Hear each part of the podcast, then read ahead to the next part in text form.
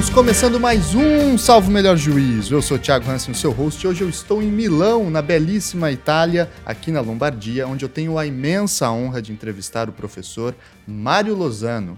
Professor Mário Lozano, para aqueles que são estudantes de direito, é uma referência incontornável, é um autor que todos têm de ler na faculdade, conhecem os seus textos, mas para aqueles que eventualmente não são do campo do direito, e temos muito ouvintes desta área, aqui vão alguns dados mínimos né, é, que sintetizam a imensidão do professor Mário Lozano e o seu impacto na cultura jurídica ocidental. Professor Mário Lozano foi formado, é formado em Direito pela Universidade de Turim, nos anos 61 e 62, se tornou livre docente em 1971 na Itália, foi professor em Milão, em Pávia e em várias outras universidades da Europa e da América.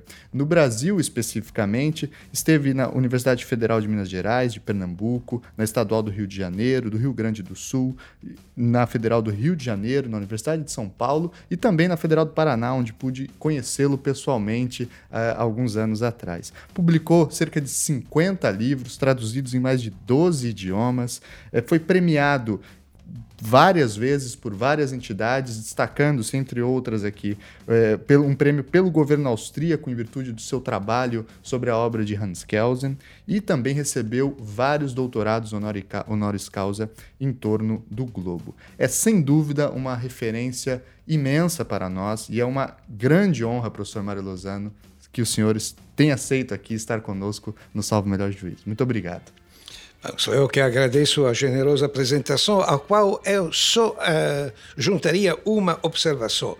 Não só a Áustria me entregou a condecoração, mas o próprio Brasil. Eu sou comendador da Ordem do Cruzeiro do Sul exatamente por razões culturais, por causa da minha vinculação com o Brasil, que começou em 1972-73. Mais ou menos a convite de Miguel Reale na Universidade de São Paulo, na USP.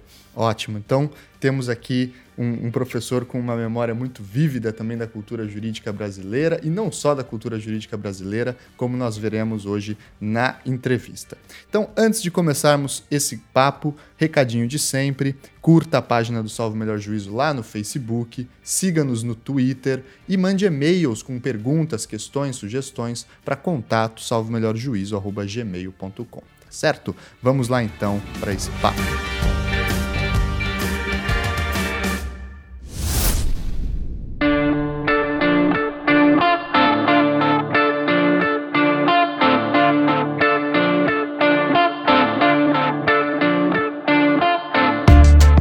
Pois então, professor Mário Lozano, vamos começar essa entrevista com algumas perguntas de aspecto biográfico da formação do senhor, da sua chegada no campo do direito. Fala um pouco pra gente como foi estudar direito aqui na Itália, na Universidade de Turim, nos anos 50. Como que era o ambiente político, teórico e, e como foi esse processo de formação para o senhor?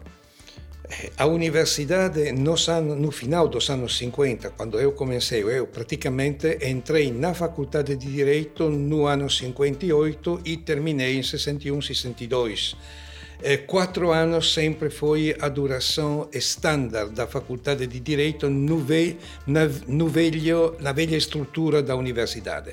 Hoje, depois da reforma chamada de Bologna, tudo é diferente são três anos e depois dois de master. Uh, originariamente, a Faculdade de Direito só tinha quatro anos. Ao final dos quatro anos, se precisava entregar uma tese que tinha um tamanho grande, praticamente um livro, e com a defesa da tese chegava também o título de doutor. Não existia o doutorado. Existia, ao contrário, a livre docência, a qual você fez referência antes, que na realidade constituía o primeiro passo na carreira acadêmica, a liberdade de ensinar dentro da universidade sem contratos vinculantes que chegavam depois. Assim que eh, o primeiro contato foi com uma estrutura radicalmente diferente da estrutura atual da universidade italiana e também europeia, porque o procedimento de Bologna unificou a estrutura das universidades europeias. Digo mais ou menos porque A ideia básica foi de estruturar todo o espaço universitário europeu da mesma maneira, mas ao final cada uma das universidades interpretou a reforma de Bolonha de acordo com as suas exigências e hoje cada uma das universidades é, na realidade, uma república independente. Bom, eh, nos anos 50 fa as faculdades eram faculdades eh, de elite, no sentido que, por exemplo, o acesso na faculdade de Direito na Itália só podia acontecer aos que faziam o liceu clássico os outros tinha somente um outro liceu, que é o Liceu Científico, e o Liceu Científico permitia o acesso a todas as faculdades técnicas, porém não a faculdades de letras, etc. Porque a preparação, em comparação com a preparação atual, foi na, no Liceu Clássico muito aprofundada e também especializada de uma maneira muito útil para as faculdades literárias ou jurídicas. Imagine que tínhamos oito anos de latim e cinco anos de grego antigo. Assim que, Na escola, no liceu. No liceu. No liceu. Na secundária já tínhamos latim, três anos. E depois os cinco anos de liceu, latim. Ao lado dos cinco, an cinco anos de latim, tínhamos cinco anos de grego antigo, com, separatamente, o estudo da literatura latina, da literatura grega, da história, etc. etc. Uma preparação muito forte que permitia, dentro da faculdade, aos professores de ter um grupo muito homogêneo de poucos estudantes. Nesse sentido, é a peculiaridade da Universidade Italiana dos anos 50, começo dos anos 60. Faculdade de elite, poucos estudantes. Os poucos estudantes, todos com uma preparação muito homogênea, porque chegavam do liceu clássico, com esses conhecimentos básicos que eu indiquei antes, um bom conhecimento do latim e também do grego, efetivamente. Exemplo, chegando na universidade, no curso de eh, teoria política, o professor Firpo nos, nos, indicou como texto para o exame um texto em latim de Gabriel Naudet, coisa que, coisa que hoje seria impossível, porque não todos os que chegam na faculdade têm uma boa preparação em latim. Uhum. Ou ao contrário, no tempo, nos anos 50, começo dos anos 60, foi perfeitamente natural entregar aos estudantes um texto em latim dizendo esse é o texto para o exame. Isso é uh, típico da faculdade dos, destes anos. Por outro lado, é a faculdade muito, muito autoritária, com uma hierarquia forte, que depois provocou a Revolução de 1968, uhum. a reação dos estudantes frente a uma estrutura muito autoritária. Mas é, como dizer, um problema que precisa ser examinado de maneira mais aprofundada, porque, na realidade, numa estrutura de elite, entre poucos estudantes e certos professores, o contato foi muito pessoal, muito estreito, coisa que hoje na Universidade de Massa não é possível. E o meu contato com Norberto Bobbio foi exatamente um desses contatos pessoais a partir do primeiro exame do primeiro ano. Assim que a figura de Bobbio me acompanhou durante toda a carreira universitária e também durante toda a carreira acadêmica. Mas a partir de uma estrutura muito peculiar da universidade como universidade de elite nos anos 50 e 60. Já que o senhor tocou, vamos falar um pouquinho do, da sua relação com o professor Norberto Bobbio. É, se deu já no primeiro ano da faculdade, ele dava a disciplina de filosofia do direito, correto? É, como se deu essa convivência inicial? É, qual foi a, a, impressão que o senhor ficou ao ver as primeiras aulas do professor Bobbio e, e como a relação de, entre os senhores foi se desenvolvendo? O contato com Bobbio foi um contato a partir dos primeiros tempos quase natural. Eu tenho que dizer que eh, chegando na universidade, a figura de Bobbio já era conhecida em Turim, escrevia frequentemente no jornal de Turim La Stampa, era uma figura também, como dizer, participante da política, assim que sem ser juristas, todos conheciam Bobbio. Mas dentro da faculdade o contato foi extremamente natural. Bobbio ensinava no primeiro ano filosofia do direito e eu, chegando de um liceu clássico com essa preparação da qual eu falei de antemano, uhum. encontrei perfeitamente natural entrar no mundo do direito através da filosofia do direito, porque também tínhamos cinco anos de, de estudos de filosofia do ponto de vista histórico. Assim que a fundamentação do estudo filosófico-jurídico se encontrava já nos estudos do liceu. Primeiro exame, assim que, preparando o exame do primeiro ano, ano vi que eh, eh, a possibilidade de fazer filosofia do direito existia e eu comecei o meu trabalho com Norberto Bobbio. Bobbio tinha as classes magistrais, como todos os professores desse tempo e como até hoje se faz, e depois seminários. Os mais interessados e os melhores tinham contato direto com o professor nos seminários, no sentido que, num instituto onde tinha uma sala reservada a essa atividade, se encontravam uma vez cada semana, durante alguns meses, o professor Bobbio e 10, 12, 15 estudantes, cada um tinha um assunto particular e eu recebi de Bobbio o, o seminário geral meu, da minha participação no seminário foi a justiça, o seminário sobre a justiça que depois também foi objeto de uma publicação de Bobbio e eu tinha que apresentar uma pesquisa sobre a justiça na obra de Gustav Radbruch, porque eu já conhecia o alemão e o texto alemão de Gustav Radbruch havia sido publicado de, nessa época, mais ou menos. A partir desse momento, o contato foi muito direto, muito, muito pessoal e continuou durante toda a carreira universitária e também na, na fase final quando eu preparei essa grande dissertação final de estudos. Eh, eu me formei em direito constitucional, mas como a minha tese foi o direito constitucional das democracias populares europeias, os Estados comunistas do bloco europeu, eu dividi a minha tese em duas partes. Uma parte sobre a teoria do Estado e do Direito em Marx e Engels, e outra o direito constitucional das democracias populares. A teoria e a prática, e, uhum. nesse caso, a discordância entre teoria e prática. E, nesse caso, eu trabalhei com Bobbio sobre a primeira parte, o primeiro volume da tese, e com o professor de Direito Constitucional na segunda parte.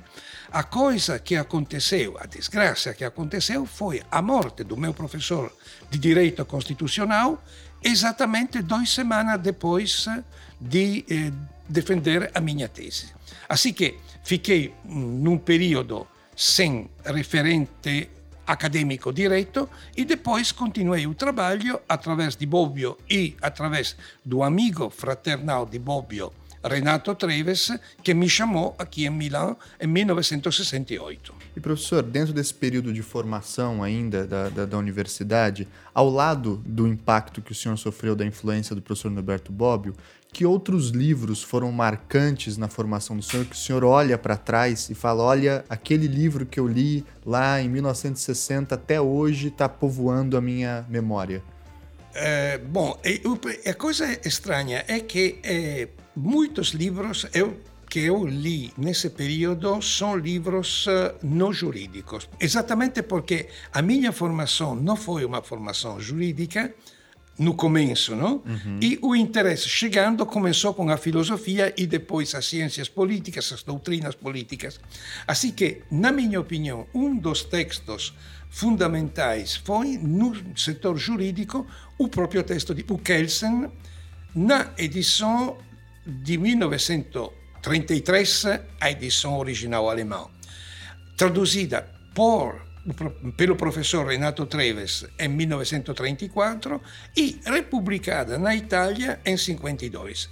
Ainda não existia a grande segunda edição uhum. de Kelsen, que se publicou nos anos 60 e que Bobbio me entregou para a tradução italiana quando eu todavia me encontrava com 20 anos dentro da faculdade. Efetivamente, um gesto de confiança que Imenso. me surpreende até hoje quando eu penso nisso, efetivamente.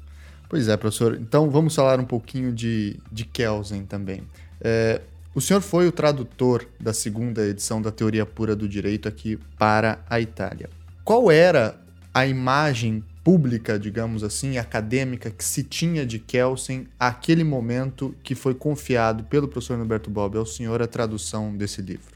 Bom, Kelsen foi, depois da guerra, foi considerado sempre uma, o teórico da democracia liberal. E, nesse sentido, efetivamente eh, na Itália se conheciam as obras sobre a estrutura democrática do Estado a partir da época de Mussolini. Porque a coisa mais estranha também é que os, as primeiras traduções de Kelsen foram as traduções de, do Kelsen político, nos anos 30, numa revista do partido eh, vinculada ao movimento corporativo fascista de, da Universidade de Pisa. E a coisa estranha é o que eh, consideramos o fascismo movimento para no, que é muito diferente do fascismo instituição. O fascismo movimento originariamente foi um movimento revolucionário e tinha uma posição muito clara.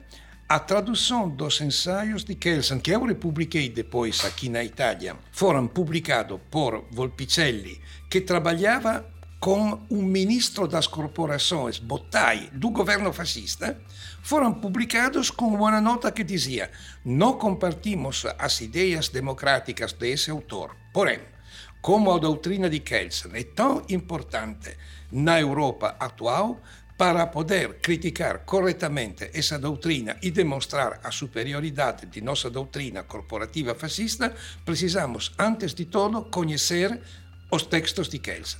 E assim começaram nessa revista de direito corporativo as publicações das traduções de Kelsen, que depois foram olvidadas. E Kelsen voltou através da tradução de, Kel, de Renato Treves da doutrina pura do direito. Assim eh, voltou a figura de Kelsen como teórico do direito no sentido do direito positivo, como positivista o que implicou, por exemplo, que os juristas católicos que foram justnaturalistas não aceitaram a doutrina de Kelsen, coisa perfeitamente natural. A essa altura, na Itália, e não só na Itália, os juristas se dividiam efetivamente entre justnaturalistas e positivistas, com referências culturais diferentes, pero o campo se encontrava dividido em duas partes como estas, efetivamente. E Kelsen também tinha aqui na Itália é, a recepção de ser um grande nome do direito internacional, de alguém que estava lutando pela construção da paz global no período pós-guerra. Tinha Veja essa só, interpretação? Menos, menos. menos. Ah, curiosamente, do ponto de vista bibliométrico, se tomamos a bibliografia de Kelsen, a maioria das, sua, das suas obras são obras de direito internacional. Porém, por uma razão muito prática. As origens de Kelsen são no direito público do Império da Áustria-Hungria. No momento no qual termina o Império da Áustria-Hungria e entra a República da Áustria, Kelsen continua com o seu interesse no direito público da Áustria. Primeiramente como funcionário imperial, depois como conselheiro do presidente da República, que foi Renner, presidente austro-marxista, coisa que implicou para Kelsen muitos problemas depois, e podemos falar desse também. Sim.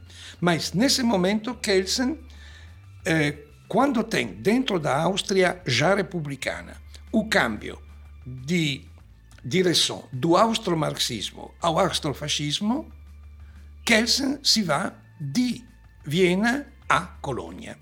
A partir desse momento, a sua especialização em direito público austríaco não tem mercado. E, a essa altura, começa o seu trabalho no direito internacional.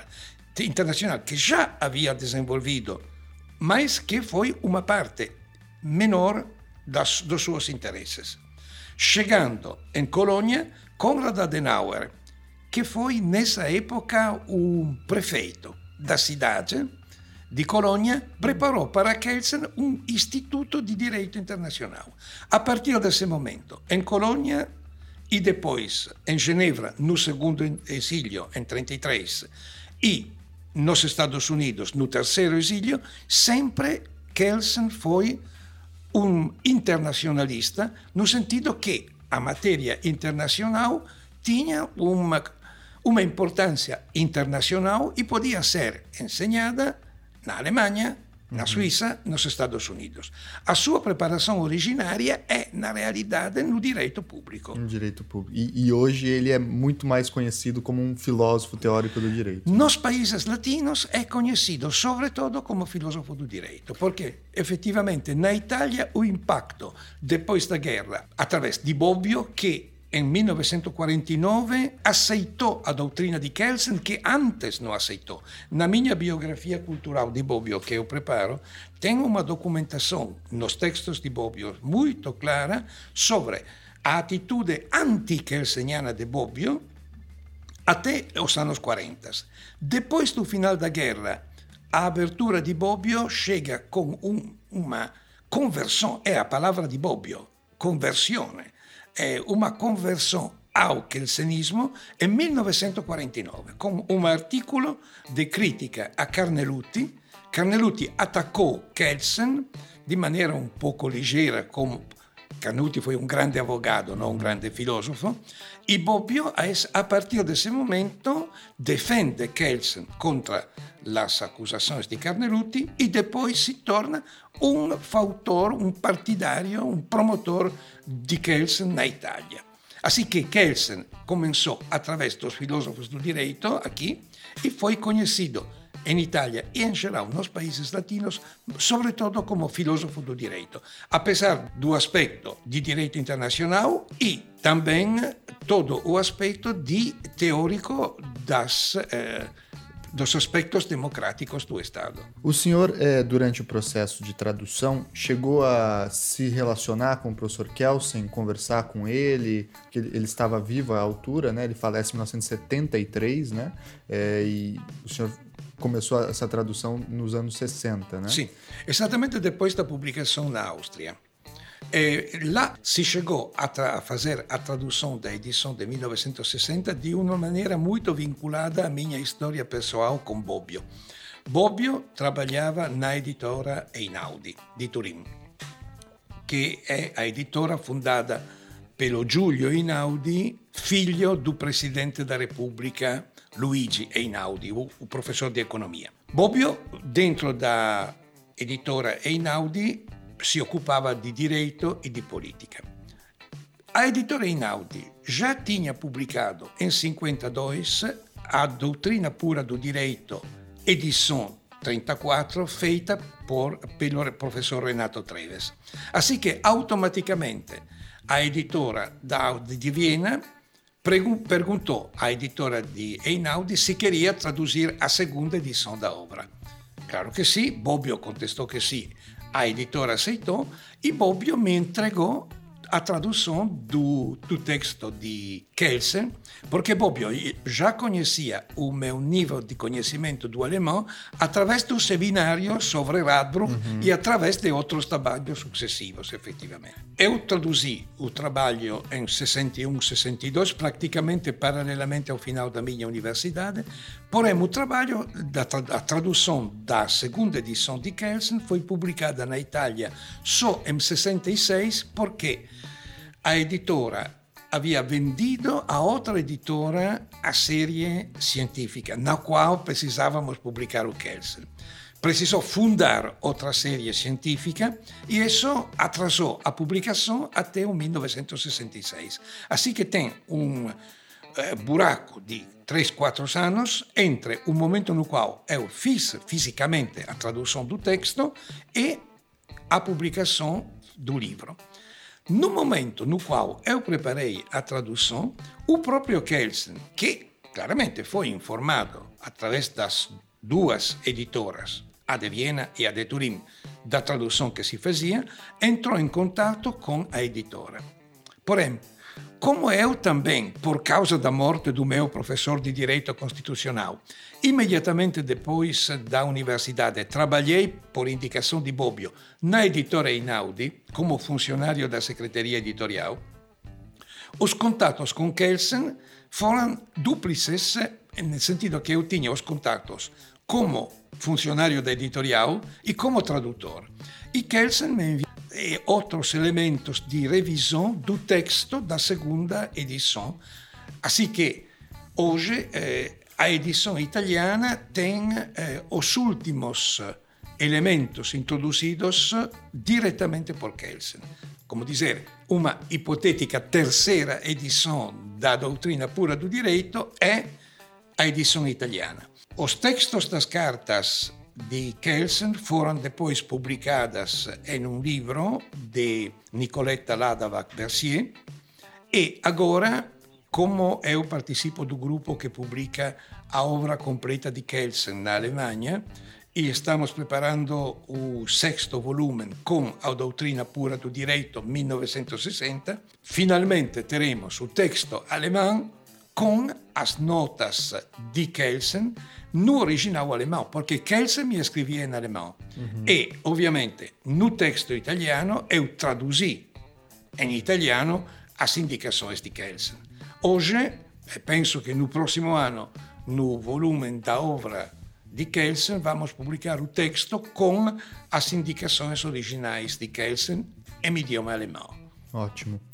E professor, falando ainda um pouco de Kelsen, em um prefácio da teoria pura do direito, ele chega a falar, não lembro exatamente qual é a, a, expressão, mas ele diz: olha, eu fui acusado de ser liberal, fui acusado de ser comunista, fui acusado de ser fascista. Se desagradei a todos é porque devo estar certo em alguma coisa, né?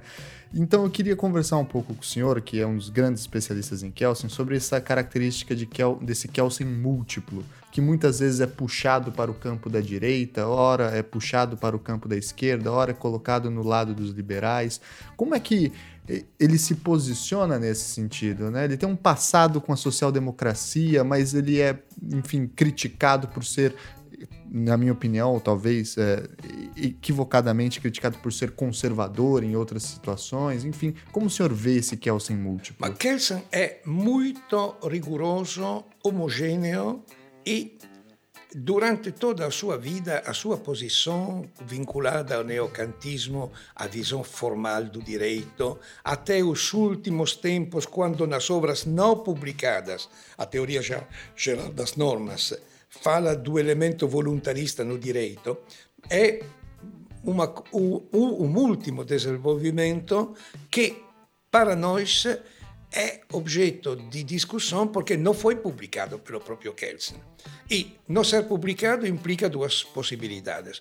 Ou não publicou porque não chegou a tempo, como morreu em 73, ou não publicou porque ainda não tinha uma certeza sobre essas novas ideias de revisão da sua doutrina anterior. Assim que o Kelsen, que consta das suas publicações em vida, é, na minha opinião, um Kelsen muito homogêneo.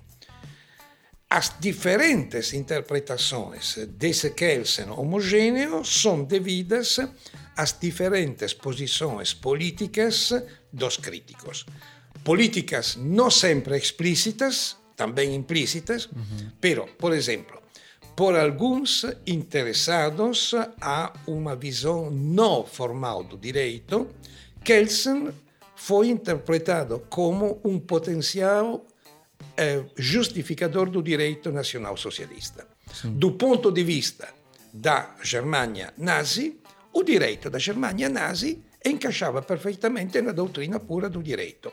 Tinha uma estrutura piramidal, claro que existia o doble Estado de Frankel, no sentido que ao lado do direito positivo existia o Partido Nacional Socialista e essa parte discrecional do Estado si comia a parte normativa do Estado. Porém, do ponto de vista formal, a teoria de Kelsen justificava todos os direitos positivos, uhum. também o direito da uh, Alemanha Nacional Socialista. A partir desse ponto de vista, dizer que Kelsen podia ser o maior teórico do nacionalsocialismo, a não ser judío, essa é uma interpretação, em mala parte, por alguém que tinha uma posição política.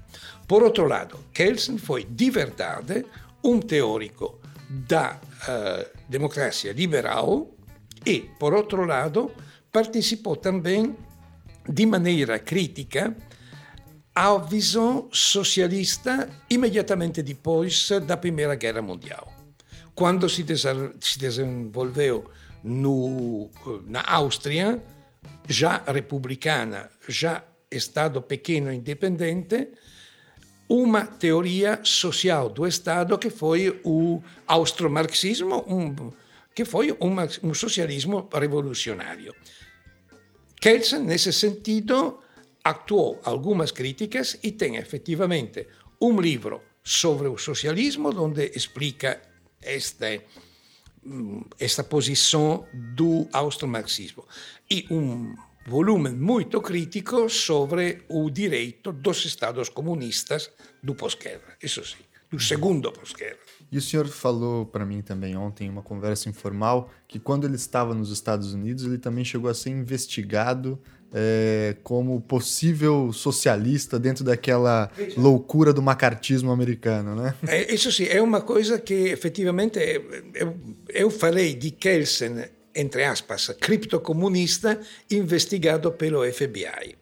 É o FBI dos anos de McCarthy, dirigido por esse senhor Hoover, na luta dentro dos dois bloques, na luta da Guerra Fria, o anticomunismo do Estado dos Estados Unidos e, em particular, de McCarthy, foi exageradamente duro e todos foram investigados por essas razões.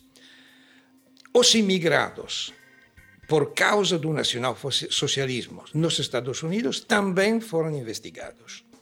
A coisa curiosa é que os emigrados, depois da caída do nacionalsocialismo, os científicos importantes nacionalsocialistas não foram investigados. O problema na Guerra Fria não eram os ex, os ex-nazis, eram os comunistas. Assim que o próprio Einstein tem uma quantidade de investigações sobre a sua posição filo marxista, que na realidade é uma, um interesse com muitos colegas e muitos encontros na Alemanha com os social-demócratas. Uhum. O mesmo aconteceu com Kelsen. Kelsen foi o conselheiro jurídico do presidente Renner, como dizia antes, num contexto onde o governo foi um contexto austro-marxista. E isso foi sempre a acusação que acompanhou Kelsen na luta política com os adversários. Do ponto de vista teórico, como eu dizia antes, nas obras de Kelsen tem uma estrutura social e isso Kelsen repite ao FBI, que a sua visão é de um socialismo liberal. Um socialismo com mais liberdade e um liberalismo com mais aspectos sociais. É, tudo isso é típico de Kelsen. A realidade é que todos os inimigos de Kelsen usaram a sua filiação na Áustria de Karl Renner, austromarxista, para acusá-lo. Em Colônia, um dia, no café da manhã, Kelsen, sentado, leia o seu, diário, jornal e a esposa de Kelsen, do outro lado da mesa, disse: eh, O jornal fala de ti. Kelsen vira, volta o jornal e vê o professor Kelsen despedido da Universidade de Colônia. Ele foi, se informou pelo jornal, ninguém foi, não, ele. Não chegou nenhuma... Sim, depois chegaram as comunicações, mas chegou antes o jornal do que a comunicação oficial. A coisa interessante é que não foi em 33 licenciado por uh, razões raciais, mas por, porque participou do movimento marxista, entre aspas, austro-marxista mais especificamente. Chegou nos Estados Unidos, No clima de McCarthy, a, a acusação que voltou foi de, ser, de ter um passado marxista. E as investigações, os protocolos dos interrogatórios, são todos sobre esse assunto. Até que ponto aceitava a ideologia marxista, coisa que, posso dizer, eh, nós hoje em dia, eu, por exemplo, não temos uma ideia da gravidade da coisa, mas imaginamos do ponto de vista de Kelsen. Esse senhor, nos anos 60, já tinha passado os 60 anos já tinha, já se encontrava no terceiro exílio. A cada um dos exílios perdia a a cidadania e a pensão como professor. Nos Estados Unidos chegou a ter um lugar, uma pensão e também a cidadania dos Estados Unidos. A acusação de McCarthy podia chegar aperta do lugar do tra de trabalho e aperta da cidadania estadunidense. Isso explica porque também depois de McCarthy, o velho Kelsen foi prudentíssimo em todos os contatos políticos com a Europa do pós-guerra, do segundo pós-guerra, que foi uma Europa outra vez muito aberta ao pensamento social, aos socialistas e em países como Itália, Francia também ao comunismo, onde maior, os maiores partidos comunista, com, comunistas com 30% de votos nas eleições se encontravam na França e na Itália. Muito bem, professor. Vamos avançar um pouquinho agora, falar sobre as produções que o senhor é, trouxe para o campo do direito. E eu queria iniciar com uma que é muito interessante, que é sobre informática jurídica. O senhor é um dos pioneiros do campo da informática jurídica. Quando começou esse interesse pela informática jurídica e o que motivou o senhor a um tema que, para nós, ainda hoje é exótico? Eu imagino, àquela altura, qual era a noção que se tinha sobre tal tema, né? Eu descobri os computadores eletrônicos através da minha família, porque foi o meu pai que, como diretor de uma grande sociedade de seguros, que introduziu os computadores nas sociedades de seguro. E por isso eu escutei em casa esses primeiros experimentos. Meu, padre meu pai participou uh, de alguns seminários da sociedade IBM, também uh, na Holanda, em Blari, eu lembro perfeitamente, e depois uh, eu tinha esse interesse para o aspecto social no primeiro momento, o desemprego social. E através de meu pai eu tomei contato com o diretor da IBM em Turim, ainda no liceu, mais ou menos. Eu tinha sempre esse interesse porque eu já vi o impacto da informática, o possível impacto na informática nas, nas atividades econômicas e também nas atividades culturais. Em 1966 comecei a me ocupar diretamente do impacto dos computadores que eu conhecia através da família e através desses contatos com IBM. Estudei o impacto dos computadores no mundo jurídico. A essa altura, por exemplo, eu comecei a, a fazer cursos dentro das empresas de informática, porque não existia a faculdade de informática. Na realidade, eu tive uma boa preparação informática a esses tempos, porque frequentei os cursos da sociedade IBM, da sociedade Honeywell, aqui em Milão. Eu morava ainda em Turim, mas eu frequentei os cursos aqui em Milão da sociedade Honeywell e, sobretudo, trabalhei com a sociedade alemã Siemens na qual, uma vez mais, o, o alemão me ajudou muito, etc. E entrei como consultor do chefe da Fiat, da Siemens Italia, nos anos, eh, final dos anos 70 até final dos anos 80, mais, 80 mais ou menos. Como consultor para a introdução da informática no direito e na estrutura do Estado. Assim que eu, do ponto de vista prático, me desenvolvi do ponto de vista informatico a partir do contato da família, da preparação dentro das empresas, da aplicação da preparação puramente empresarial técnica ao direito e à estrutura do Estado. Do ponto de vista teórico, en estos anos, falo dos anos imediatamente sucessivos a 65, 66, quando eu tinha os primeiros contatos com os computadores, ou melhor dito, o computador, porque a Universidade Italiana tinha um computador em Pisa a essa altura. E quando eu tomei esse contato, Bobbio tinha um forte interesse na lógica deontica. São os anos nos quais eu e Amedeo Conte, que também eu conhecia muito bem a partir de Turim, tem alguns anos mais que eu, mas foi também ele aluno de Bobbio e nestes anos Bobbio se ocupou de lógica deontica e Bobbio e eh, Amedeo Conte decidiu se consacrar completamente à lógica deontica. Hoje é o maior eh, conhecedor da lógica deontica não só na Itália, mas imagino na Europa. Para mim, ao contrário, esse interesse na lógica formal, na lógica deontica, não encaixava bem com os meus interesses. Tá. Teórico demais. Nesses cursos que eu fazia com as empresas, paralelamente ao meu contato com Bobbio e com Conte, assim que tinha praticamente dois, dois trilhos, dois trilhos, não? praticamente, um, na sociedade Honeywell organizaram um seminário novo que se chamava Lógica da Programação e se aprendeu a luz para mim. Em lugar de fazer lógica deontica, lógica formal, a lógica da programação tinha uma estrutura muito rígida, muito formal, mas tinha um objetivo prático, a passagem do mundo natural ao mundo informático dos procedimentos jurídicos.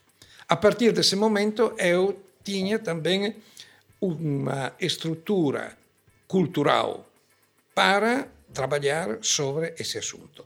E aqui se desenvolve o problema dos diagramas de fluxos aplicados aos procedimentos, até realizar os primeiros bancos de dados jurídicos aqui na região Lombardia e anos depois, o primeiro CD com julgamentos de tribunais de Milão, sempre aqui em Milão. Como uma região de pioneirismo nesse campo mesmo, né? Eh, sim, sim, sim, effettivamente tanto pioneiro che toda a minha carreira universitária foi realizada com trabalhos tradicionais de tradicionalíssima filosofia do direito. Eu tinha que fazer esses trabalhos clássicos de filosofia do direito de maneira que me perdoaram os trabalhos de informática jurídica, que eram considerados, traba considerados trabalhos excêntricos. Sim. Não se entendia muito bem a vinculação da informática com o direito, coisa que com os anos, os anos 80 cambiou completamente, quando eu dirigi... Eu, eu depois hum, tive a possibilidade de usar os conhecimentos práticos como diretor do Centro de Cálculo de toda a Universidade de Milão durante oito anos, como diretor do Centro de eh, Direito e Informática do Conselho Nacional de Investigações, o CNPq uhum. italiano, em Florença, etc. Mas o primeiro momento foi desdobrar a minha personalidade. Eu sempre lembro que num congresso da AICA, Associação Italiana de Cálculo Automático, não se usava a palavra informática, ainda não existia. Cálculo um automático. Associação Italiana de Cálculo Automático, AICA. Um engenheiro me perguntou, pero você tem um irmão que se ocupa de filosofia do direito. Ah. Eu disse, não, sou eu. E a partir desse momento, como o meu cargo tinha na carreira universitária o assistente eh, ordinário, eu fui isso de Bobbio, depois o professor associado e o professor catedrático. Eu dizia que não era professor associado, porém era professor dissociado, porque tinha esse paralelismo entre o trabalho filosófico jurídico e o trabalho de informática jurídica. Agora, para mim, foi necessário fazer um doble trabalho, efetivamente. A interdisciplinaridade. É, foi... Porque não, a interdisciplinaridade não era reconhecida. Eram duas estruturas separadas por uma muralha de cristal. O professor Lawrence Lessig, de Harvard, que também é um autor da discussão sobre direito e informática, direito e programação, ele fala algo que me chama muito a atenção, que em inglês a expressão code serve tanto para o código no sentido jurídico do termo, quanto code no sentido de programação, inclusive Sim. como verbo, né? Coding.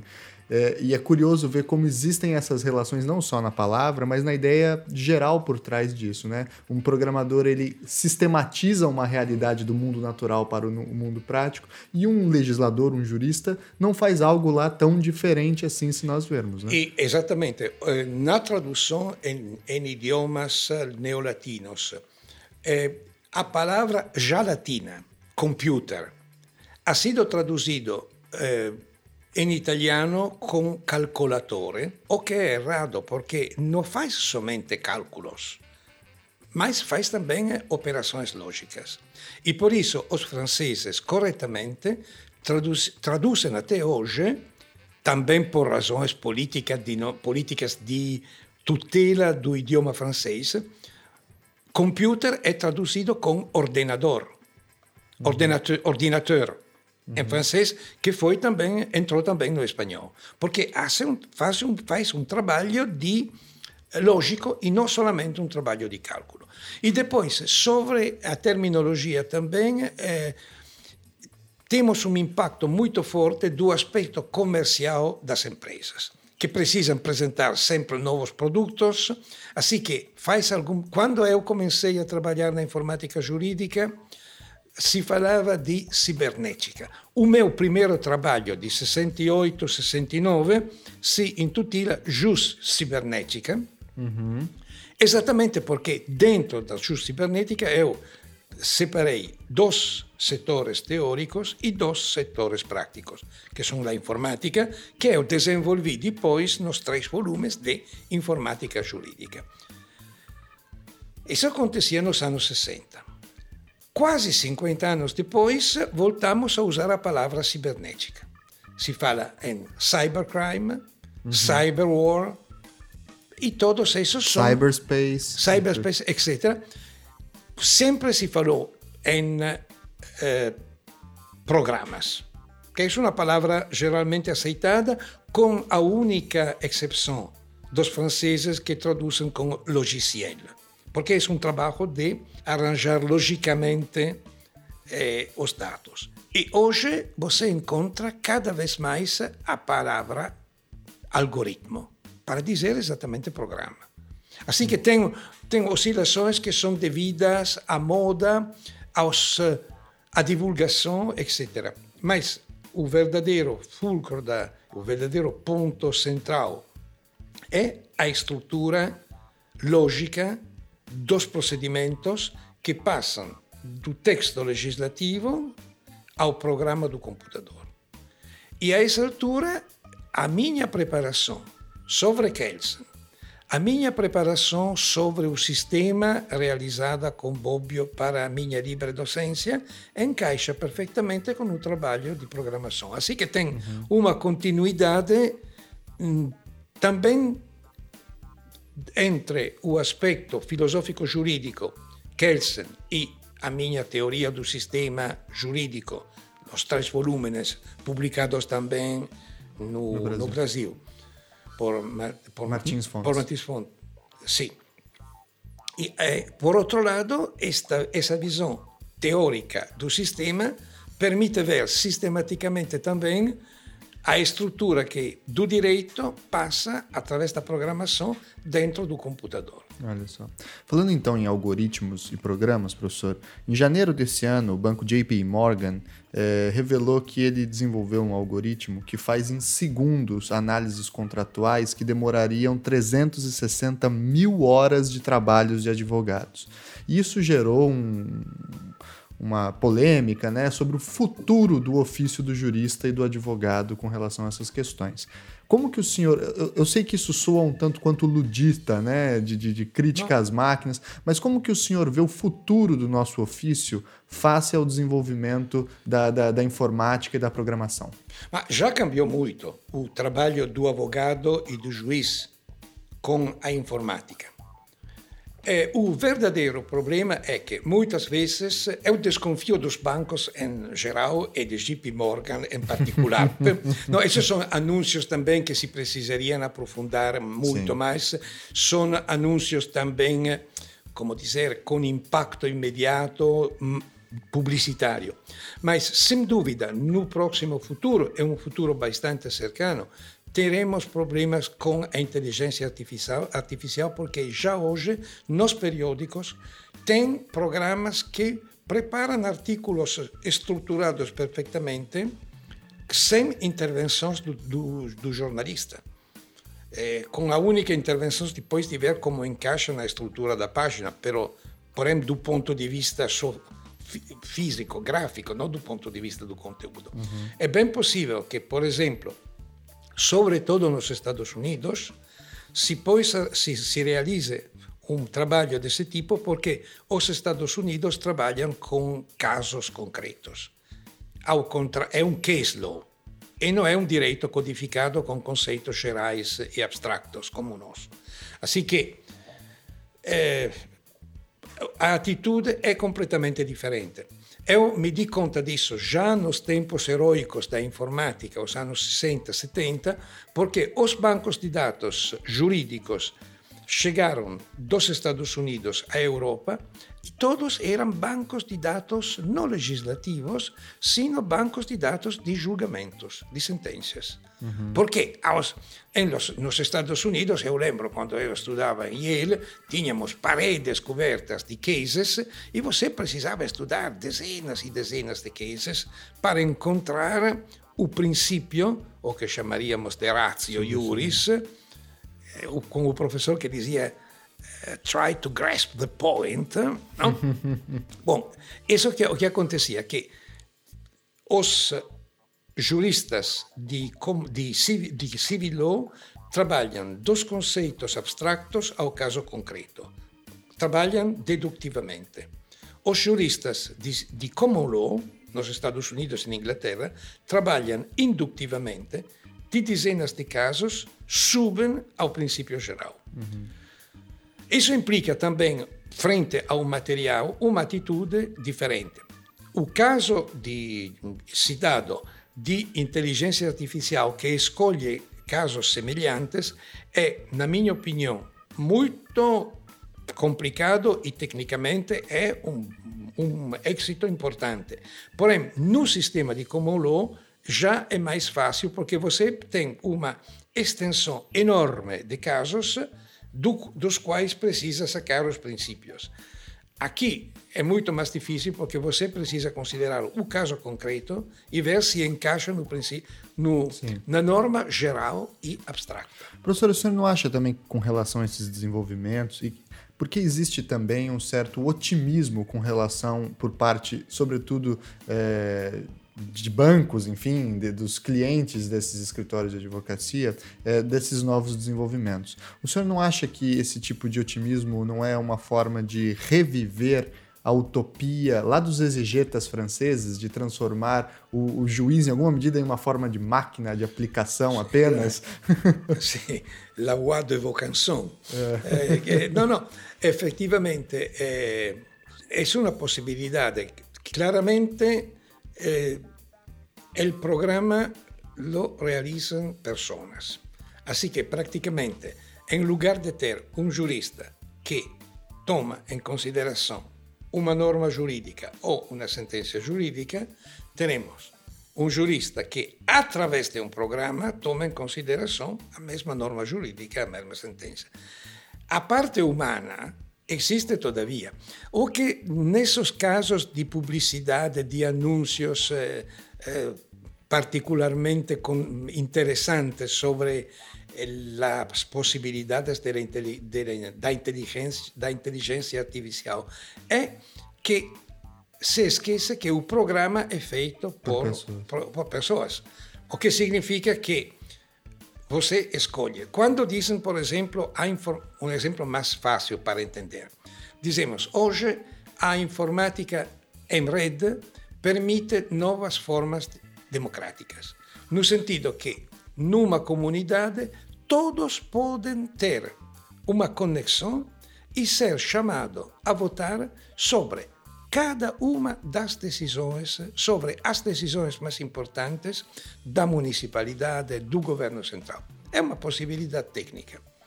Mas a possibilidade técnica não é necessariamente uma possibilidade mais democrática, porque a essa altura precisamos considerar que tem uma transferência do poder.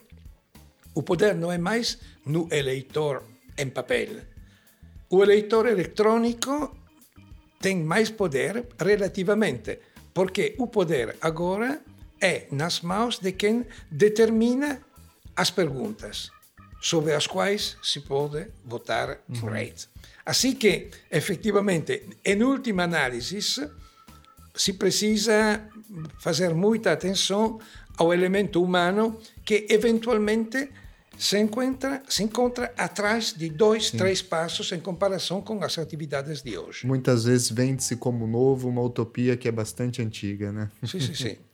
Professor, avançando então um pouquinho, é, para que o nosso ouvinte conheça também a pluralidade de temas que o senhor abarca, saindo da informática jurídica, indo agora para a cultura jurídica e, e, análise cultural, o senhor é responsável também por uma série de estudos que nós poderíamos chamar não eurocêntricos do direito. O senhor foi estudar direito japonês, foi estudar o direito chinês, o direito em Hong Kong, o direito na Turquia, o direito brasileiro, né, e, e várias experiências jurídicas ao redor do globo. Dentro dessas, desses estudos que o senhor fez, como que o senhor se preparou? Essa é uma primeira pergunta. E a segunda que vem a reboque é o que diferencia, nesse momento, o Mário Lozano jurista do Mário Lozano antropólogo? O contato com os sistemas jurídicos extra-europeus foi uma consequência não tecnológica do meu contato com a informática. Porque, como dizíamos antes, a informática não encontrou um entusiasmo imediato na Itália. Na realidade, não encontra até hoje nenhum entusiasmo. Por isso, eu trabalhei eh, com eh, os advogados de Paris e da Bélgica e praticamente todos os meus contatos foram através desse, da Ordem dos Advogados de Paris e os Estados Unidos. Os primeiros congressos sobre estes assuntos foram organizados pelos Estados Unidos em, no Sureste Asiático, que foram a ocasião, participando a esses congressos, de viajar a, a Bangkok, até a Hong Kong e até o Japão. Depois voltei por outras razões ao Japão. Mas o primeiro contato foi com estas realidades extraeuropeias no marco de congressos de informática jurídica. E, a essa altura, a minha posição pessoal foi também a seguinte: não é possível pensar na informatização de um direito se você não conhece algumas ideias sobre o desenvolvimento passado do direito, a sua aplicação presente. E a partir desse momento eu comecei a estudar os direitos extra-europeus. Assim que, da informática tecnológica, eu passei a uma eh, come dire, exotismo legislativo, l'exotismo giuridico che per outra foi considerato uma coisa fora do campo da filosofia do direito, uma invasão do setor da comparação jurídica, que não é verdade, porque o direito comparado é, em geral, vinculado aos direitos vigentes, muito setorial. Eu vejo como é o contrato di, di compraventa na França comparado com o contrato de compraventa vigente na Alemanha. Aqui, ao contrário, o título justo do meu livro é sobre a história dos direitos europeus e extra-europeus. Foi a editora Inaudi que, por razões comerciais, de, escolheu o título I grandi sistemi giuridici que é também o título da edição brasileira, brasileira não? Los, os grandes sistemas jurídicos, que é um título que, que usam os, os professores de direito comparado, típico, um clássico de David. Assim que o verdadeiro título do meu livro é o subtítulo. Porque é um trabalho histórico e a tentativa de escolher os princípios dos grandes sistemas jurídicos. A ideia teórica atrás é vinculada à posição de Bobbio que uma vez, não sei onde, falava na dificuldade de criar uma teoria verdadeiramente geral do direito. Porque, por exemplo, Kelsen realiza uma teoria do direito, porém eu sempre disse que não é uma teoria geral do direito, é uma teoria dos direitos europeus continentais codificados da, eh, dos estados industriais. Nesse sentido, sim, porque é uma teoria que encaixa bem na França, na Áustria, na Espanha. Porém, se você tenta explicar um direito extra-europeu com a pirâmide kelseniana, não chega a uma solução. Assim que o meu contato começou dessa maneira. E depois o livro nasceu, por casualidade, como acontece, porque a editora Inaudi organizzò un'enciclopedia. E na enciclopedia me eh, pediram fazer o verbete direito. Eu comecei a fazer o direito e o tamanho do verbete foi o tamanho do livro atual. Assim que... Três volumes, mil páginas. Não, não, é um volume só, mas efetivamente é inaceitável dentro de uma enciclopédia.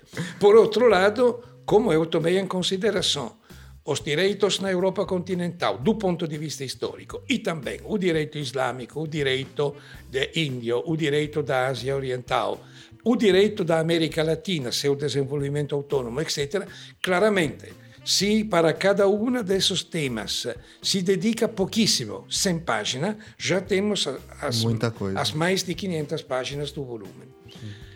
A partir desse tema, hoje eh, me occupo particolarmente do direito islamico, che già è no livro, na primeira edição de 1973, mas me occupo do direito islâmico porque o direito islâmico entrou na Europa. Temos o direito islâmico em casa.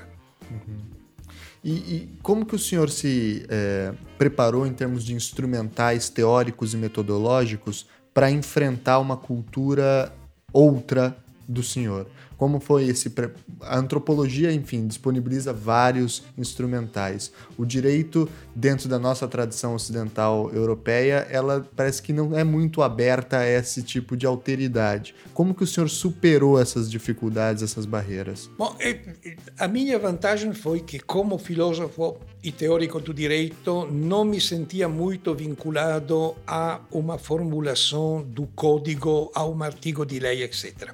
Assim que Buscando os princípios gerais, é mais, fácil, é mais fácil passar de um tema para outro.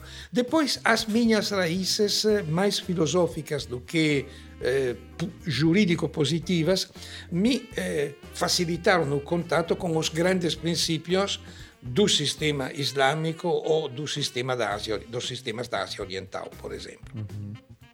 A verdade, a verdadeira importância para mim foi de verificar a circulação das ideias europeias na época do colonialismo, primeira época ibérica com a passagem à América Latina de nosso direito de origem eh, romana codificado e depois o direito colonial da Inglaterra na Índia e as tentativas de modernização no Japão e na Turquia. Isso sim, efetivamente.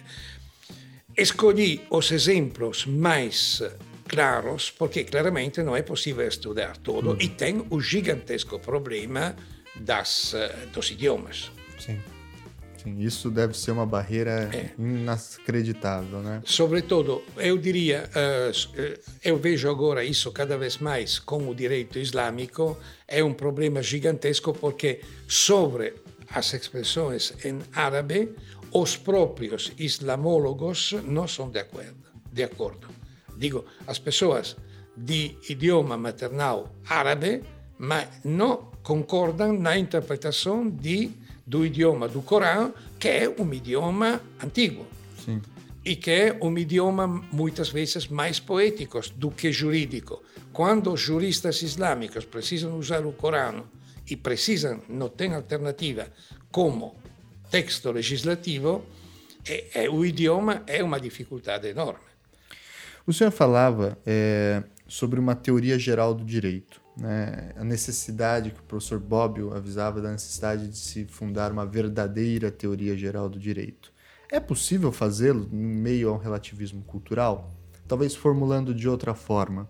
Será que o que os é, islâmicos fazem, ou que os povos indígenas brasileiros fazem, por exemplo, pode ser corretamente chamado de direito? Ou será que a expressão direito já não carrega em si uma carga excessivamente eurocêntrica? Bom, como citamos Bobbio, tem uma frase de Bobbio que eu uso frequentemente, é a frase que a maioria das discussões são discussões sobre definições de palavras. Efetivamente, se eu, como bom kelsenólogo, kelsenósofo e não kelsenolatra. Porém, se eu como kelsenólogo tomo direito como direito positivo no sentido europeu continental de um Estado industrializado, claramente não é um instrumento para estudar o direito primitivo da África, dos povos da América, primitivos da América Latina e também os direitos da Ásia Oriental, de origem que são muitas vezes de origem filosófica, uhum. Confúcio, etc. A essa altura, efetivamente, buscando uh, uma definição, se precisa buscar uma definição larga di, di direito. Eh, uh, o, di toda maneira, usar conscientemente o direito definido di una certa maneira. Se eu trabalho sobre o direito, uh, por exemplo, dos povos africanos, com o conceito europeu continental de direito, digo que esses senhores têm regras sociais, porém não regras jurídicas. Tem regras sociais com sanções sociais que não são de acordo com o nosso direito europeu, regras jurídicas. Se eu tomo uma definição menos formal, mais substancial, muitas formas também em nossos países de direito, por exemplo, consuetudinário, eh, não seriam direito. Uhum. Na realidade, eh, os nossos códigos, por exemplo, reconhecem o direito costumeiros e através do o direito costumeiro entra no direito de um Estado como Itália, porque tem um artigo do Código que diz, em caso de silêncio de, desse código, se aplica os costumes locais. Uhum. A essa altura, sim, mas o fundamento do positivo do direito costumeiro é esse artigo de direito positivo. Em outros estados, em outras situações sociais, temos o contato direto com a regra social, a regra costumeira.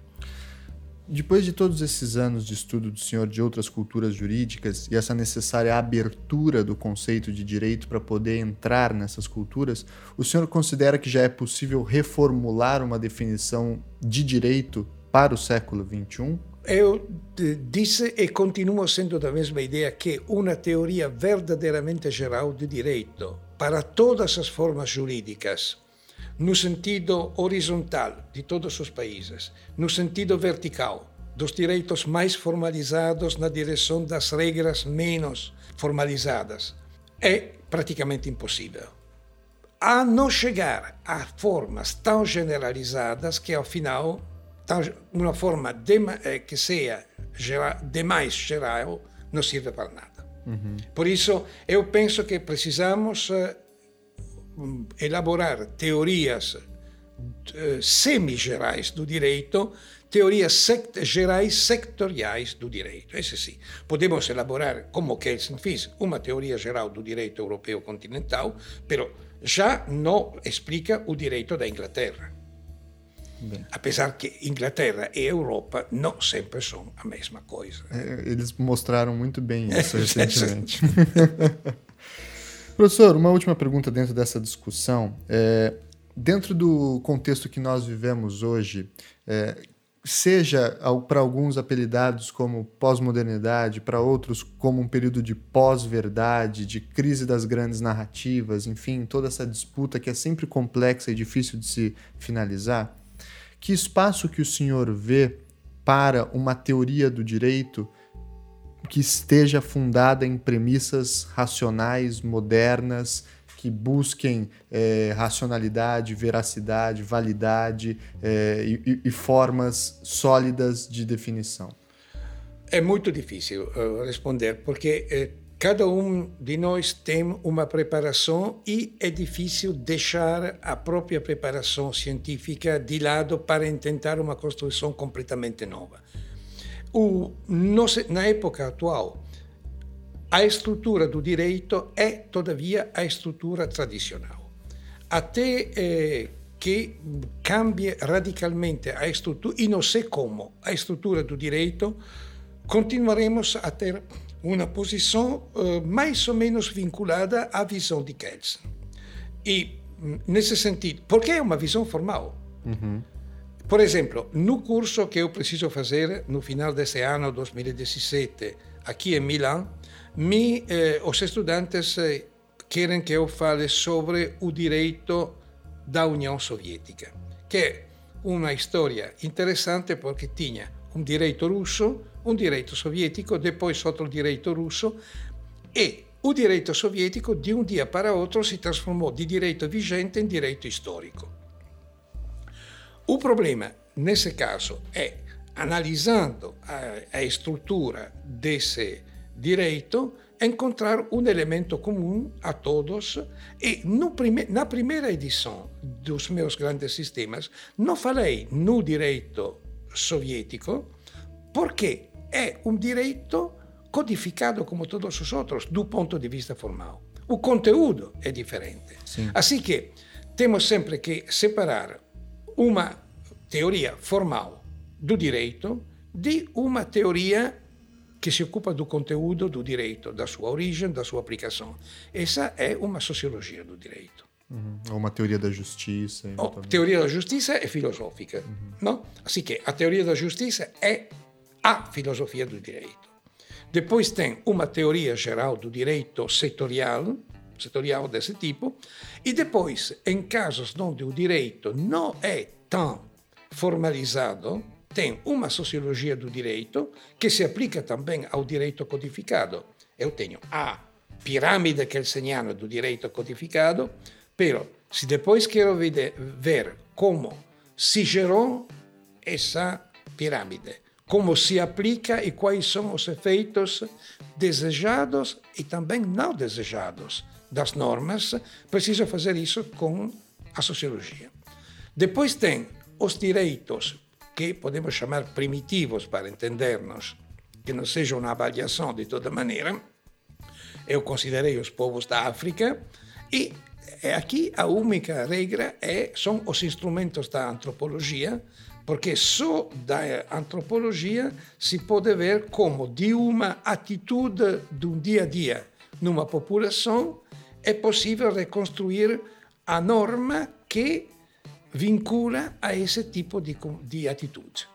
Assim que tem uma pluralidade de disciplinas e a coisa mais importante é ter consciência em cada momento da disciplina que se aplica não falar em, de, em sentido formal quando se faz uma sociologia, não falar uh, em sentido antropológico quando se fala de uma estrutura no sentido formal.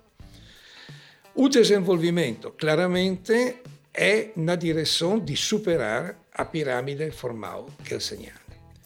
No curso que eu faço como curso pós-laurea para pessoas que já têm a formação em matérias que não são necessariamente jurídicas, são prevalentemente filósofos, economistas, etc. Aqui em Milano Bicocca, efetivamente o interesse é no direito e no seu desenvolvimento e a essa altura o que eu apresento é uma estrutura kelseniana porque para quem não tem uma preparação jurídica é o melhor approach, diriam os americanos, à estrutura do nosso direito. Se você chega da Faculdade de Letras, onde tem conhecimentos aprofundados de glotologia uh, de sânscrito, porém nunca estudou um código, você precisa ter uma ideia da hierarquia, etc. O que se precisa dizer também é que essa explicação do direito do Estado Nacional já não funciona no momento no qual o Estado Nacional entra numa comunidade internacional, como a União Europeia. A pirâmide de Kelsen dentro de um Estado europeu da União Europeia já não funciona. Você precisa transformar a pirâmide numa rede onde os nodos da rede são direitos nacionais, porém também regras supranacionais, regras internacionais, julgamentos supranacionais, e a essa altura a pirâmide de Kelsen se abre e se transforma numa, numa rede donde a situação é, completa, é, mais, é mais complexa, mas também é possível uma descrição desta forma mais complexa de rede, que é o superamento da pirâmide vinculada ao Estado Nacional. Vamos avançar um pouquinho e falar de Brasil, né? já que nossos ouvintes são brasileiros, o senhor tem uma ampla e longa relação com o Brasil. O senhor teve a primeira vez no Brasil a convite do professor Miguel Reale, e lá ele havia indicado, nessa primeira oportunidade, indicado ao senhor tomar conhecimento de Tobias Barreto, sim, né, sim. como uma boa porta de entrada para a cultura jurídica brasileira. Né? Veja só, aqui tem outra vez essa estranha vinculação entre uma um assunto tão seco como a informática jurídica e os assuntos históricos culturais. Porque eu cheguei no Brasil para fazer o primeiro curso de informática jurídica. E a partir desse momento se desenvolveu a informatização do Tribunal de Alçada, se chamava essa uhum. altura, em São Paulo. Porque dois eh, ju juízes ou desembargadores de, desse tribunal participaram do meu curso. Bom, como eu, exatamente como dizia antes para uh, o Oriente Extremo, chegando no Brasil, falando de informática, eu dizia, não é possível trabalhar sobre o direito brasileiro sem ter uma ideia de como chegou a ser o atual direito brasileiro organizado dessa forma. Comecei a me ocupar um pouco de história do direito brasileiro e o contato com o impagável Miguel Reale me proporcionou o conselho de estudar Tobias Barreto, que me apaixonou muito porque, eh, como cultor da Alemanha encontrei muitas correspondências uhum. com Tobias Barreto, alemã, alemanófilo total, praticamente. Sim. E é justamente sobre isso que eu queria conversar com o senhor. É, o Tobias Barreto é talvez o maior expoente da escola de Recife, né, um grande centro de ideias jurídicas brasileiro. E àquela altura ele estava trazendo, tentando cientificizar mais o direito brasileiro, trazendo bases alemãs de discussão. Mas o senhor, como um grande conhecedor da tradição da filosofia do direito e do direito alemão como um todo, quando foi ter contato com Tobias Barreto e, e, os autores brasileiros, quais foram as principais adaptações, ressignificações que o senhor notou nesse sentido da tropicalização dessas ideias germânicas? Não, a verdade é que eh, Tobias Barreto tinha um conhecimento de primeira mão, mão dos textos alemães e isso implica uma recepção exata.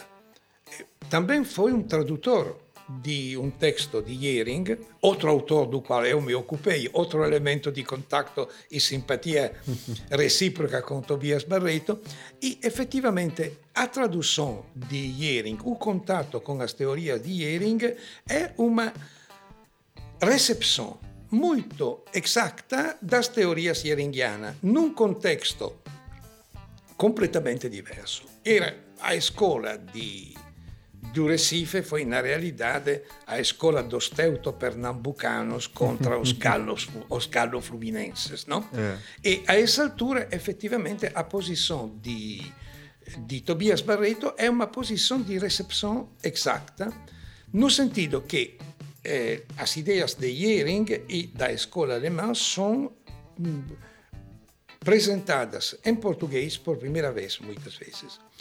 Eu descobri, hum, com atraso, a tradução de, eh, a, da jurisprudência da vida diária de Jering, porque Jering, no seu texto em alemão, numa segunda edição, agradece a tradução em Brasil. Mas não indica Tobias Barreto indica o senhor Menezes. E eu a, não cheguei nas, nas primeiras leituras de Hering a conectar o Menezes de Hering com o Tobias Barreto de Menezes. Que é o último sobrenome que, dele. Que era o último sobrenome dele. Não? Assim que, efetivamente, eu descobri toda essa circulação e depois, aprofundando os assuntos, di connessione entre Alemania e Brasil, perché Alemania è a mia seconda natureza do ponto di vista culturale, para non dire la prima, non sei esattamente, eh, a cultura italiana, europea in generale è molto misturata effettivamente. Bom, e o meu contatto também com Jering e eh, Barreto no Brasil mi proporcionò outra descoberta che è o figlio maior de Yering, que passou ao Brasil, no sul do Brasil, uhum. e se quedou no Brasil até o final da sua vida. Voltou somente depois do seu aposento, da sua aposentadoria na Alemanha e tive uma importância fundamental Sim. na fundação dos museus de, de São Paulo. E uma discussão com, que, com relação aos povos indígenas também, uma, um debate com o Marechal Cândido Mariano da Silva Rondon. Oh, sim, sim, sim. Bem, bem e, eu conheci, imagina também, a bisnetas de Ieri que todavia viviam em São Paulo, uma, e a outra eu conheci também no Rio, perto da, da praia, effettivamente. Olha só. Sì, te, uh, depois, eu imagino que, tinha, que tem todavia descendentes da família Yering com o sobrenome Yering, porém o meu contato se perdeu depois com as duas bisnetas de São Paulo e eh, do Rio. Rio de Janeiro. Falando também sobre a relação entre a cultura jurídica brasileira e a cultura jurídica italiana, Durante o período da Segunda Guerra Mundial, o importante jurista italiano Tullio Ascarelli esteve exilado no Brasil. E lá, além de legar uma imensa biblioteca para a Universidade de São Paulo, com exemplares raríssimos. Com livros raros, sim. É, muito raros. Ele também deixou é, algumas entrevistas, alguns textos, entre eles uma das entrevistas em que ele fala que o direito brasileiro daquela altura, estamos falando dos anos 40, ainda tinha um cheiro de ius comune né, de um direito comum, em que as fontes do direito eram flexíveis, né, em que havia um aspecto, é, entre algumas aspas, pouco cientificizado do direito e assim por diante. Né? É, como que o senhor vê é, esse período do. Porque coincide também, curiosamente, com o período de ascensão do culturalismo jurídico na América Latina, né? Como o senhor vê essa especificidade latino-americana do culturalismo, com esse diagnóstico do Túlio Ascarelli? É, o senhor vê uma singularidade do direito latino-americano? Nesse sentido, sim, porque exatamente nos grandes, no livro dos grandes sistemas, ao lado do direito islâmico, do direito da Ásia Oriental, tem um direito da América Latina, porque as raízes são no século, no século 1500, 1600 vinculada às raízes do direito romano, mas tem depois um desenvolvimento com personagens que, dos quais eu falei aqui também na Europa, que desenvolve, desenvolveram uma codificação e, claramente, uma aplicação do direito bastante vinculada às condições locais. O elemento que mais me chamou a atenção é a, o positivismo jurídico, por um lado, dos códigos, etc., e, por outro lado, o direito aplicado com certa flexibilidade, ou, melhor dito, a recepção da o direito alternativo ou, melhor dito, o uso alternativo do direito.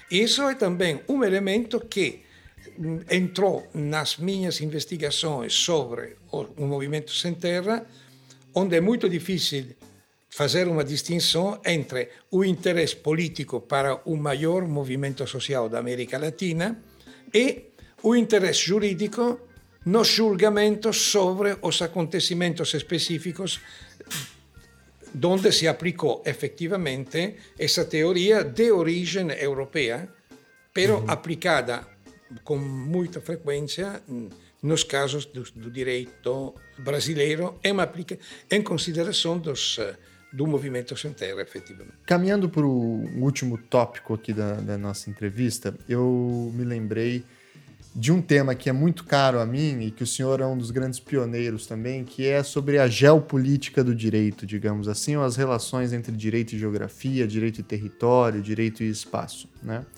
É, como que o senhor primeiro teve contato com esse geodireito? Como que o senhor buscou desenvolver essas ideias inicialmente, né? E como o senhor vê as potencialidades dessas relações entre geografia e direito?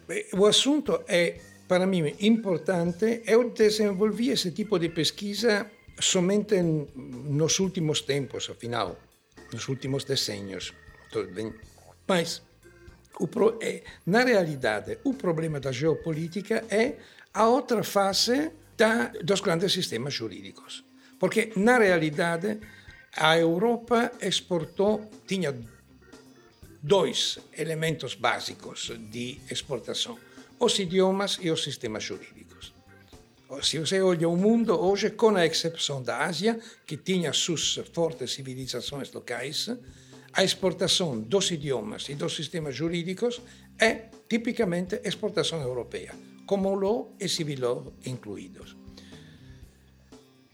Nesse caso, para mim, efetivamente, a expansão colonial que trazia consigo, entre outras coisas, o sistema jurídico, o sistema jurídico de quatro, de, das sete partidas na América de espanhola.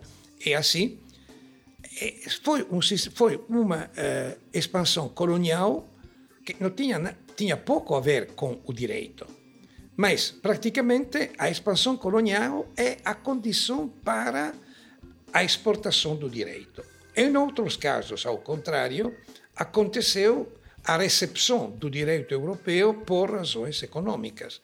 É o caso que eu sempre considerei como o mais interessante do Japão. O Japão foi contratado por primeira vez pelos portugueses e pelos espanhóis em 1500.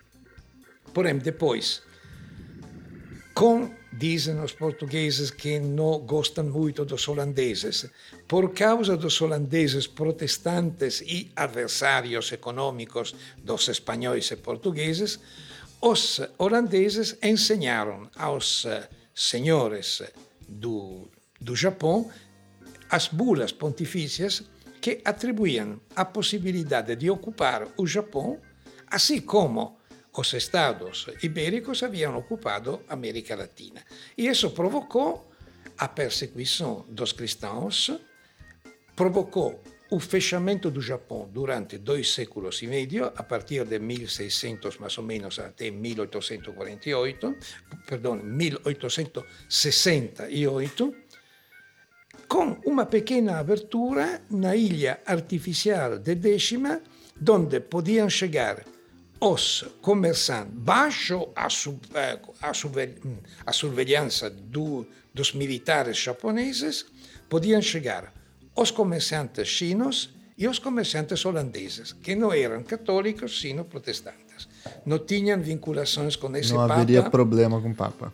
Com o Papa. E, de toda maneira, ficavam praticamente em condições de prisioneiros. Imagina que, chegando os barcos holandeses em décima, baixavam as velas, se se chamam assim, não? E as velas ficavam sigiladas até a volta.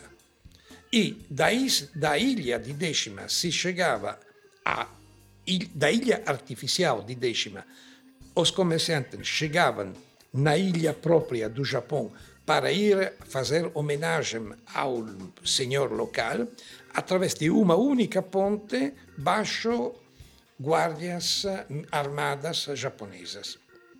Assim que o controle foi bastante total. Eu dizia isso porque, efetivamente, nesse caso, a diferença de América Latina ou de América do Norte com o common law, não temos uma imposição de um direito, mas temos uma recepção, no sentido que os japoneses se deram conta que, depois de 1868, não era possível continuar isolados como antes. Assim que aceitaram a introdução do direito ocidental de maneira a chegar a uma capacidade comparável com a capacidade dos ocidentais. Essa é a coisa mais interessante da recepção japonesa, porque claramente foi uma obrigação, e é o caso que me interessa mais efetivamente, mas foi uma recepção voluntária com uma extrema capacidade de adaptação. Sim. E o modelo que escolheram os japoneses foi um modelo europeu-alemão. Também porque tem afinidades seletivas, eventualmente, uhum. entre os samurais e eh, os prussianos. uma outra questão dentro desse campo é que fronteiras, cercas, divisões são tanto conceitos da geopolítica quanto conceitos jurídicos, né? Revelam a transição de um Estado-nação para outro, ou de uma propriedade para outra, e assim por diante.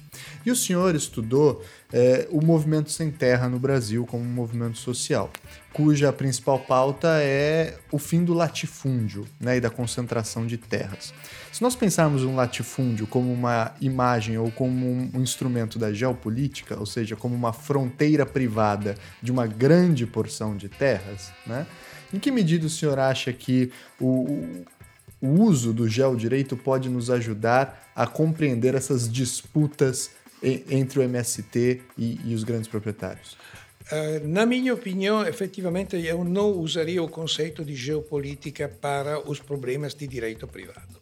O problema das fronteiras é o típico problema da geopolítica, o problema central de Karl Haushofer e dos outros, mas é um problema de fronteiras nacionais que implicam conflitos armados. Também a fronteira dos latifúndios implica conflitos, conflitos armados. armados eh? Isso é muito claro.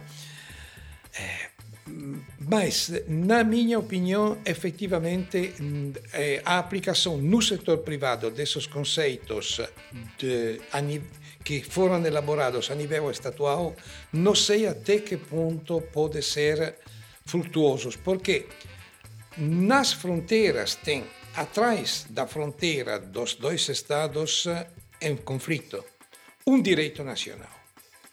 No caso de conflitos como esse de, do latifúndio com os, os ocupantes, que podem ser terra, podem ser quilombolas, qualquer outra coisa, não existe um sistema jurídico nacional. Existe o direito do Estado brasileiro que é igual para as duas partes. Uhum. E somente o problema é a aplicação. Na aplicação do direito, aplicação, eh, o direito é pensado em função do latifúndio e não em função do ocupante ou do quilombola, e a essa altura intervém a correção antropológica do juiz alternativo que diz: sim, o senhor roubou essa coisa, porém foi para comer, para dar um abrigo à sua família, para fazer algo indispensável para a supervivência e eu não aplico ou aplico pouco as regras do direito positivo vigente. Essa é uma situação completamente diferente. Os conflitos fronteiriços entre dois estados foram conflitos armados. Ponto. Aqui entramos no último tema que me ocupa muito, muito e que é vinculado outra vez à informática, que são as novas guerras. Que podem um aspecto das, nova, das novas guerras é a cyberwar, a guerra informática. E exatamente nesses dias temos, temos essa, essa gigantesca invasão, violação dos bancos de dados públicos. Porém, tem toda a guerra dos drones, dos quais eu me ocupei num texto que publiquei esse ano, e che effettivamente è vinculada ao uso dos bancos de dados pessoais para individuar eh, os integrantes do Estado Islâmico. E tudo isso é complicadíssimo e poderia ser objeto de outra entrevista Outro de quatro podcast, horas, né? exatamente. Porque é o problema que vamos ter nos próximos tempos.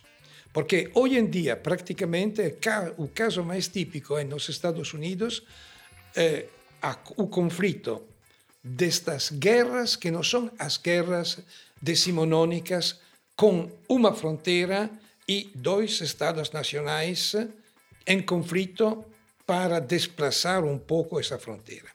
Aqui não existe declaração de guerra, não existe uma fronteira, o inimigo é qualquer pessoa se declara, pode ser declarada inimigo. O caso que eu resumo muito, rapid, muito rapidamente é esse. Nos Estados Unidos vivia um eh, muçulmano de nacionalidade estadunidense que se radicalizou ou foi considerado radicalizado, a vida se tornou impossível, passou no Iêmen.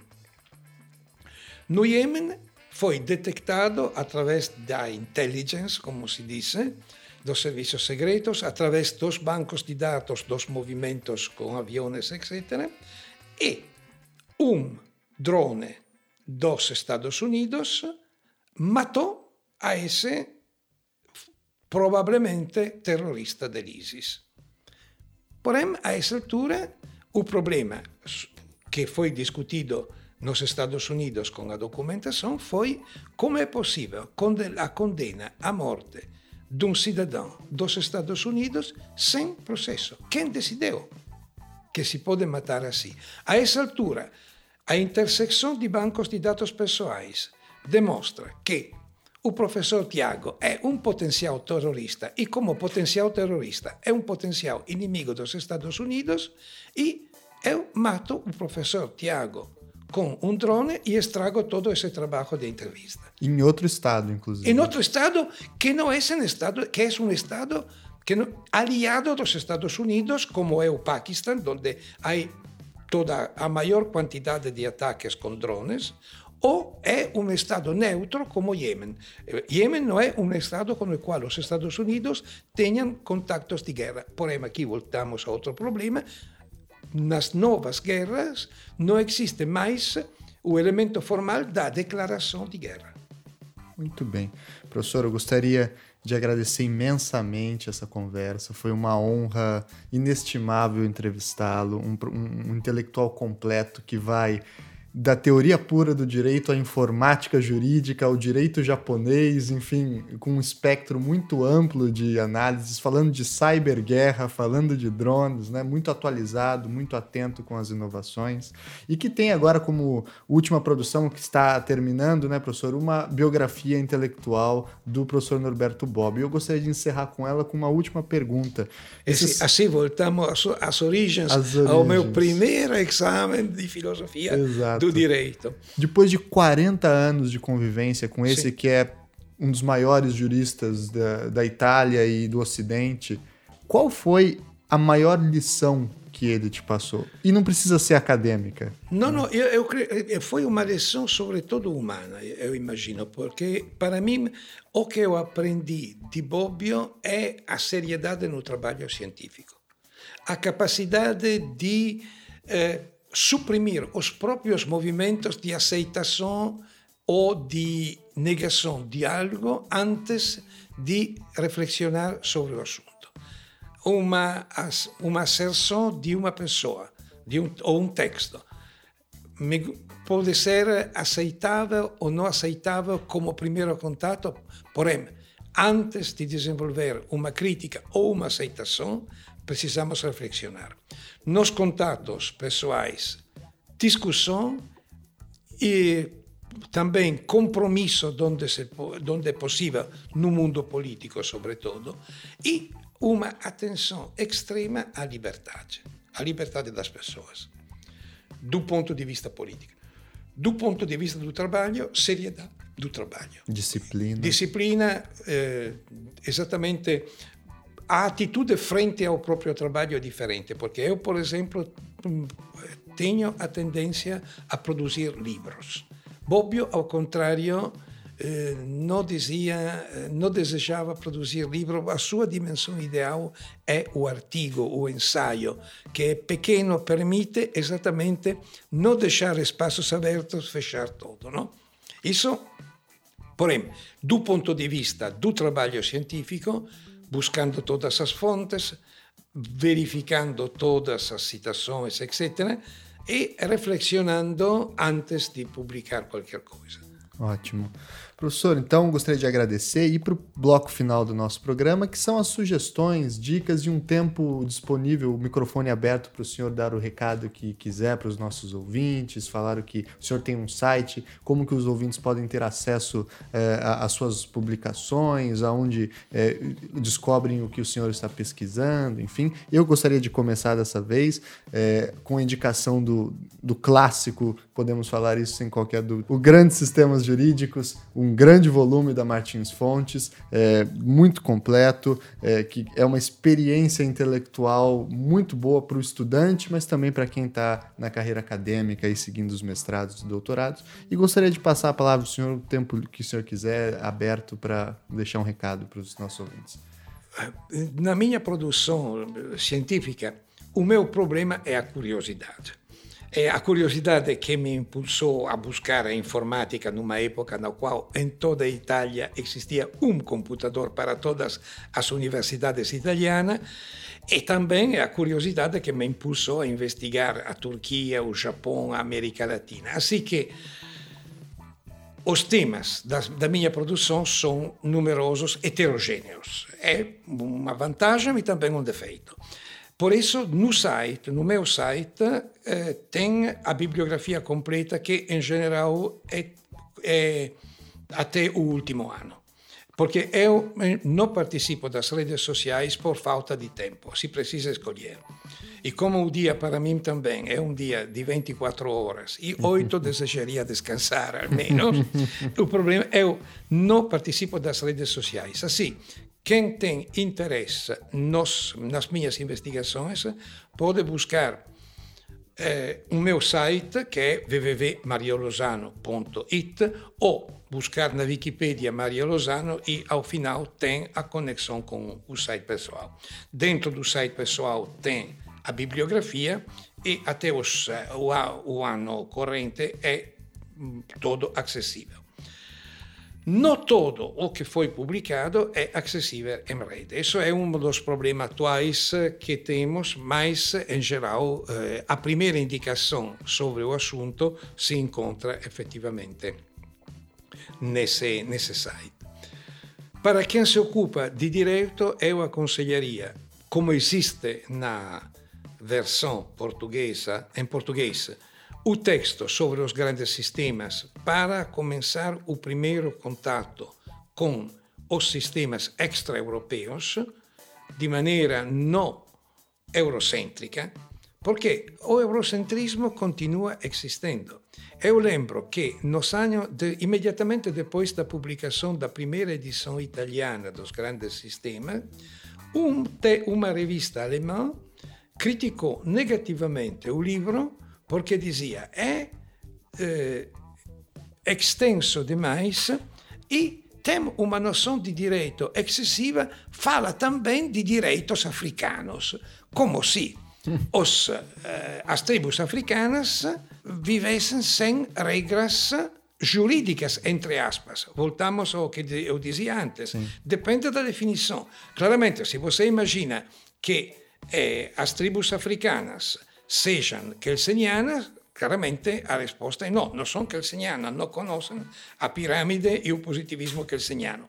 Porém, conhecem regras, consenções que, numa definição mais ampla de direito, existem. Assim que, praticamente, o primeiro contato com outros direitos sem preconceitos eurocêntricos se encontra nesse livro.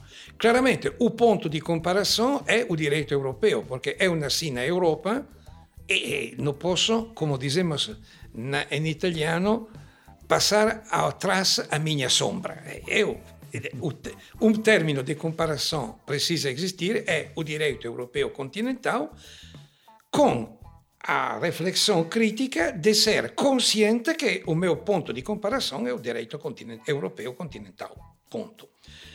Outra leitura aconselhável, sobretudo para os que têm insônia, são os três volumes sobre as, o e sobre as, o sistema e a estrutura no direito, também traduzidos na, em São Paulo pela Martins Fontes, que é a história do conceito de sistema no direito. Mas o conceito de sistema é realidade o elemento fundamental de nossa cultura ocidental.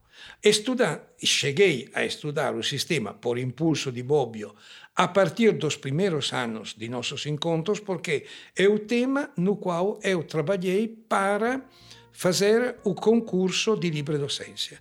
O primeiro volume foi publicado em 68, ou nesses anos, anos e é o primeiro volume sobre eh, o sistema e a estrutura no pensamento jurídico, que depois desenvolvi do ponto de vista histórico, a partir das origens, chegando até o mundo atual, nos três volumes que foram traduzidos eh, em, português, em português pela Martins Fontes. Eu añadiria, sim, eu juntaria a essas indicações também as indicações com livros mais recentes, não necessariamente presentes no mercado eh, brasileiro, que são sobre os acontecimentos atuais. Por exemplo, o último pequeno livro de 150 páginas que eu publiquei e que até hoje só foi uh, comentado na Espanha, é sobre o conceito de rede e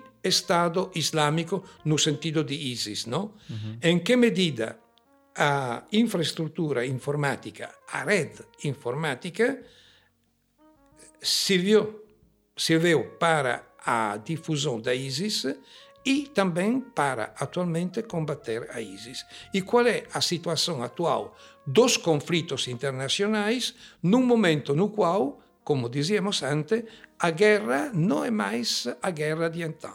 Uhum. A guerra é uma não guerra com muitos elementos diferentes do passado. E isso eu aconselharia sempre continuar acompanhando esses desenvolvimentos, porque serão, os desenvolvimentos que nos acompanharão no bem e no mal nos próximos anos. Assim como aqui na Europa o problema da imigração. Muito bem, professor. Novamente agradeço a ótima entrevista. Agora vamos dar o tchau para o nosso ouvinte. Tchau, tchau, tchau. Até mais. Perfeito.